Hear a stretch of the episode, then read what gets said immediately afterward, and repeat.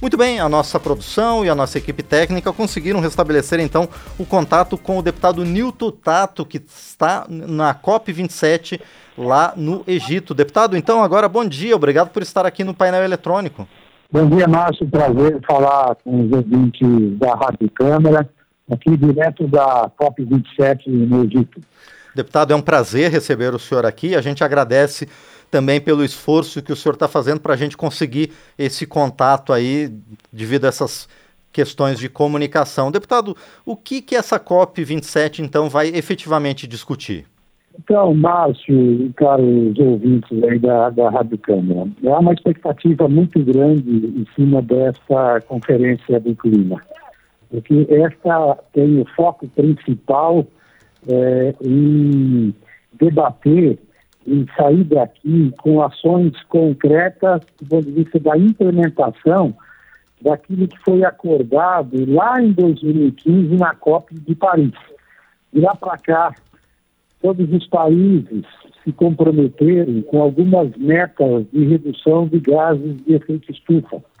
Também há compromissos assumidos do ponto de vista do financiamento, de criar as condições para que cada país, em especial os países em desenvolvimento, também possam cumprir as suas metas de redução de gás de efeito estufa. Então, por exemplo, o Brasil, que contribui é, com menos de 5% das emissões, mas quase 70% das emissões é, do Brasil está relacionada ao desmatamento. Tá? E outra boa parte também do próprio modelo da agricultura. Então, lá atrás, o Brasil se comprometeu em reduzir o desmatamento, enfim, zerar o desmatamento ilegal, né, até 2030, 2035, depois né, assumiu até 2035, e aí o Brasil não vem fazendo isso. Então, além do Brasil, outros países também não estão conseguindo, primeiro, fazer, cumprir internamente, né, em cada país, as suas metas ao mesmo tempo que os cientistas organizados no âmbito da ONU coloca que aquilo que foi comprometido lá atrás para de redução de emissões de gás de efeito estufa para evitar que o planeta se aqueça mais, tá? e aí como decorrência desse aquecimento vem aumentando muito os eventos climáticos que a gente no Brasil tem assistido já secas prolongadas em determinadas regiões, ou mesmo essas tempestades, inundações, como a gente assistiu em Petrópolis, mais recentemente em Recife, enfim, né, a gente já vem no Brasil assistindo. Então, aqui, esta COP agora, há uma expectativa de que entendeu, os países tomem consciência de fazer, né, de implementar aquilo que, que se comprometeu. Tá? Então, é um pouco essa expectativa que tem nessa COP do ponto de vista geral. E há também uma expectativa muito grande para que o Brasil volte à, na agenda, de fato, de enfrentamento da crise climática. Então, o mundo todo sabe que o Brasil, no governo atual, não fez a missão de casa e a gente tem como consequência o aumento de queimado, desmatamento, de violência, né, e aumento das emissões, é, e que agora, com a eleição do Lula, há uma expectativa do mundo todo de que o Brasil volte a cumprir né, a sua tarefa é, de casa e que o Brasil também é, venha assumir um protagonismo na liderança nesse debate no âmbito internacional, como o Brasil já teve, em especial, lá no primeiro mandato do governo do presidente Lula. Pois é, deputado Newton Tato, o Brasil, então, segundo o senhor está verificando, não está fazendo a lição de casa no combate às mudanças climáticas. Mas há condições, mesmo com a mudança de governo, de frear esse desmatamento ilegal e outras ações que contribuem para aumentar o aquecimento global? Ah, sim, e é uma necessidade que está colocada é, no plano do governo do Lula mas eu diria que é mais do que isso. Na própria uh, Constituição uh, brasileira, uh, está ali assegurado de que o governo tem que trabalhar para a proteção do meio ambiente para o cuidado com povos e comunidades tradicionais. Então, lá está na Constituição a garantia da demarcação dos territórios indígenas, quilombolas, reservas extrativistas, assim por diante. É, e é, esta política de criação de unidade de conservação, demarcação das terras indígenas, é, demarcação dos territórios quilombolas, criação de reservas para as comunidades extrativistas, é, dialogam na perspectiva de proteção da biodiversidade, de proteção das florestas, é, e ali também, tanto é que o Brasil já tinha uma série de programas que estavam em andamento de alternativas de geração de trabalho, de renda, de valorização da biodiversidade, de valorização da floresta em pé, e que foram todos paralisados. O Brasil tinha um programa de monitoramento e controle de queimadas, de desmatamento, e que também foi desmontado. Tá? Por isso que nós estamos assistindo aí uh, a volta do aumento do desmatamento. Então é possível sim o Brasil retomar, e o fato de o Brasil retomar esta agenda né, de enfrentamento do desmatamento e de cuidado do meio ambiente, seguindo aquilo que está na própria Constituição, ela abre também oportunidades para o Brasil receber é, recursos né, de todo esse debate do clima no âmbito internacional. Então, nós já tivemos o anúncio por parte dos financiadores, daqueles que aportam recursos, por exemplo, para o Fundo Amazônia, em especial a Noruega e a Alemanha, de falando que têm a intenção de voltar a é, mandar os recursos para o Fundo Amazônia, que é fundamental para você pensar alternativas econômicas para os amazônicos, para povos e comunidades tradicionais. E assim também é, a gente já vem observando o interesse de muitos fundos de investimentos, e aí, em especial para a cadeia produtiva e também do setor da agropecuária, se o Brasil, de fato, internamente entrar na implementação dessa agenda sustentável. Tá? Então é possível sim, a gente sabe que não é fácil, mas é possível, mas é uma agenda que vai abrir oportunidades para o Brasil, inclusive do ponto de vista do mercado né, e segurança do mercado para os produtos da própria agropecuária. Pois é. mas é. É, o mundo todo aguarda que o Brasil volte a implementar a agenda internamente é, e, e, aqui na COP também eu volto a enfatizar. Há uma expectativa de muita gente da liderança que o Lula pode ter também no âmbito internacional nesse debate. Então, como ele já fez, né, é possível ele fazer novamente, e há essa expectativa, e porque além da liderança do próprio Lula, tem o papel que o Brasil tem nesse debate também no âmbito internacional, pela sua dimensão, pela sua capacidade de produção de alimentos, pela quantidade de floresta que tem, por ser responsável por 20% da biodiversidade, enfim, tem vários fatores que colocam o Brasil é, é, com potencial de liderar esse processo no âmbito internacional. E é essa expectativa que está aqui, e aí, evidentemente, que toda essa conjugação né, é, também cria as condições para o Brasil retomar essa agenda né, agora com o governo Lula que começa em janeiro. Deputado Newton Tato, ao, ao, lado dessa expectativa internacional da comunidade global sobre o Brasil e sobre os compromissos ambientais do nosso país, há outra expectativa, que é a de que o Brasil é, se mantenha como um dos grandes produtores mundiais de grãos e outros produtos agropecuários. De que forma é possível conciliar? Não é necessário abrir novas fronteiras agrícolas no Brasil? Bom, primeiro que não é a necessidade de abrir novas fronteiras, que você tem coisa de 50 a 60 milhões de hectares de áreas degradadas que estão abandonadas e que carece de política pública para apoiar a recuperação dessas áreas. Tá? Então você tem uma capacidade, na verdade, de dar a área de produção da agricultura é, sem a necessidade de você é, desmatar mais. Tá? Então, isso é, é, é, é possível. Tá? É vontade política para fazer isso, e é isso que está expressado nos próprios discursos do presidente Lula e no próprio programa né, do presidente Lula, tá? que, que, que eleitou agora. A outra coisa que não é possível, é esse sentimento que tem no âmbito internacional, de você enfrentar a crise climática sem enfrentar no mesmo patamar o enfrentamento da desigualdade. Tá? Como também é possível enfrentar desigualdade sem é, considerar né, é, essa agenda é, da crise climática, a agenda ambiental. Elas precisam caminhar junto. Uma não resolve sozinha sem estar dialogando com a outra agenda. Tá? Então, não se separa. E aqui, e aí no Brasil, nós temos clareza que de imediato nós precisamos enfrentar um dos graves problemas do país, que é a fome.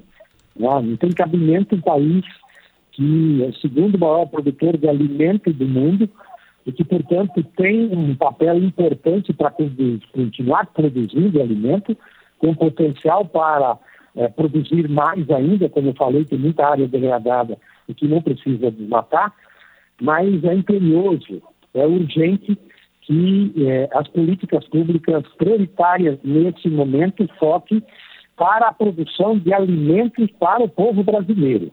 Tá? Então, são coisas que é necessário nesse momento investir. E isso dialoga com a necessidade de enfrentar também a agenda ambiental. Então, produzir alimentos saudáveis para enfrentar a fome, para enfrentar a inflação dos preços dos alimentos, ela é possível fazer, ela é urgente, é necessária e ela dialoga né, com, com uma perspectiva que o mundo tem é, do Brasil voltar a ter um papel importante nesse enfrentamento da crise climática e também da desigualdade. Não vamos esquecer que o Brasil, no melhor momento que o Brasil teve para a comunidade internacional no enfrentamento da crise climática foi quando o Brasil reduziu drasticamente o desmatamento. E naquele momento o Brasil também tinha um conjunto de políticas articuladas que tirou muita gente da pobreza, que eliminou o país, eliminou a fome do país. Então são agendas conjugadas, tá? De enfrentar desigualdades e enfrentar a crise climática, que o Brasil tem talvez dos países do conjunto da ONU que tem melhores condições para fazer. Então é uma questão de vontade política da gente convencer né, a sociedade brasileira, o Congresso Nacional, é, e é isso que foi né, está previsto no próprio programa eleito agora nas últimas eleições, o programa do presidente Lula. Então, há essa expectativa no âmbito internacional, como também no Brasil, a expectativa de que o Brasil retome essa agenda. Então, resumindo aqui, nós precisamos produzir alimentos para enfrentar a fome, enfrentar a inflação. Nós, nós temos condições de aumentar, inclusive, a produção daquilo que é da cadeia de exportação, porque tem muita área degradada. O Brasil tem condições de voltar nesta agenda, inclusive é, de buscar apoio internacional. Estou falando do ponto de vista de recursos, estou falando do ponto de vista de tecnologias, porque a hora que o Brasil sinalizar tá, de que vai de novo retomar essa agenda da sustentabilidade, né, vai abrir as portas para investimentos que vai favorecer tanto o povo brasileiro, né, como também as próprias cadeias produtivas que têm importância é, dos produtos que o Brasil exporta para o mundo. E, deputado Newton Tato, o senhor citou numa resposta anterior os compromissos que foram firmados na COP21 em Paris, no chamado, aliás, Acordo de Paris. Mas mais recentemente, na COP26, houve a questão da implementação do mercado global de carbono. O papel do Brasil como é, emissor de títulos né, do mercado de carbono pode ser uma saída para compatibilizar essa questão ambiental internamente aqui, deputado? Sim, ela é mais um mecanismo de financiamento. Tá? Na, na, na COP de Glasgow, na última, na 26 se avançou do ponto de vista de construir, de construir, de construir mecanismos internacionais. E que o Brasil tem que fazer a lição de casa. Então, nós, dentro do Congresso Nacional, nós precisamos discutir né, uma lei né, para poder regulamentar no Brasil esta boa oportunidade que pode ser para o Brasil. Tá? Então, é, acredito que agora, assim como ele assumir, esse debate vai voltar com força dentro do Congresso Nacional e nós vamos avançar no projeto de lei. É, que eu adianto aqui que nós precisamos sim aproveitar essa oportunidade do mercado de carbono, mas ao mesmo tempo nós precisamos reconhecer que quem mais protege, quem mais segura carbono né, na floresta são os povos indígenas, as comunidades tradicionais, os ativistas, quilombolas. Então eles precisam estar na ordem de prioridade para o aproveitamento daquilo que a gente pode ter como é, mecanismos de financiamento para o Brasil avançar cada vez mais nessa agenda de proteção do clima. Então, o mercado de carbono é mais um instrumento, é mais uma ferramenta, tá? e que nós precisamos aproveitar essa oportunidade. Agora, deputado Newton Tato, o senhor comentou sobre as comunidades tradicionais indígenas, principalmente, mas também quilombolas e comunidades extrativistas, ribeirinhos e outras. Houve, ah, nos últimos anos, uma pressão para não é, demarcar mais essas terras e, além disso, para permitir a exploração econômica dessas terras. Isso é, vai continuar acontecendo, deputado? Evidentemente que você tem é, setores ainda econômicos retrógrados que não, não entendem a importância dessa agenda do clima e não entendem que o Brasil é um país que talvez tenha as melhores oportunidades do ponto de vista econômico se o Brasil levar a sério a agenda né, do clima, é, então você tem uma minoria é, que acredita ainda, uma minoria que às vezes é, é, que não acredita na ciência, podemos dizer assim, tá? É, mas também pode ser fatores é, imediatistas, né, econômicos imediatistas, e não consegue verificar um olhar um pouco mais de médio e longo prazo. então, essa pressão vai continuar. mas esta agenda que eles querem, é, de abrir, por exemplo, as terras indígenas para as atividades econômicas degradantes, é, não demarcar as terras indígenas, não demarcar territórios quilombolas, não demarcar unidades de conservação, não introduzir na própria agropecuária é, é técnicas né, de, de, baixo carbono. É, é, esta agenda é, é, a agenda que está sendo implementada pelo governo Bolsonaro e que isolou o Brasil do mundo todo. Né? isolou o Brasil do mundo todo e, e o Brasil deixou de receber muito apoio, muitos recursos, é, e, e, que se o Brasil continuasse nessa agenda, é, se ele continuar nessa agenda, vai ficar cada vez mais isolado no mundo e logo, logo vai começar a ter restrições aos produtos da própria agropecuária brasileira no mercado internacional, porque isso é o caminho do mundo todo. Né?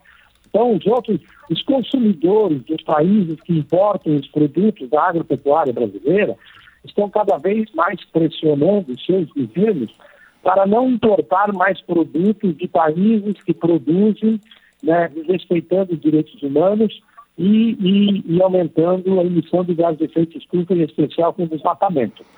Nesse momento, por exemplo, no Parlamento Europeu está se discutindo o projeto de lei que pode criar restrições econômicas para os produtos da agropecuária brasileira se o Brasil não voltar a levar com seriedade a agenda do enfrentamento da crise climática a agenda ambiental no Brasil.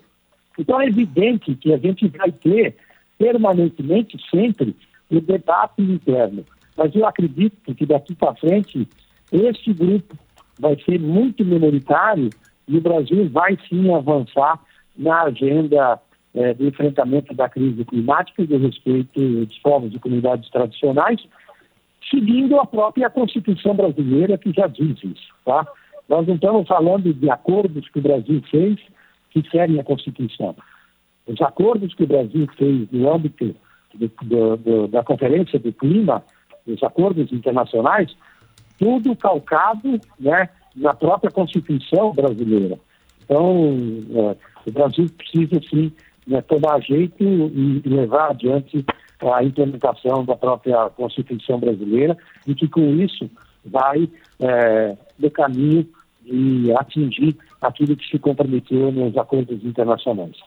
Muito bem, nós conversamos então com o deputado Newton Tato, do PT de São Paulo, ele que está participando da COP27, que acontece no Egito desde este último final de semana, e a COP é a 27ª Conferência das Nações Unidas sobre o Clima. O deputado Newton Tato nos trouxe alguns aspectos, algumas discussões que vão acontecer ao longo desses dias até a, o próximo até a próxima semana. Deputado, mais uma vez queremos agradecer então por sua participação aqui e quero desejar bastante sucesso ao senhor e aos demais parlamentares que estão participando desse evento da ONU. Muito obrigado.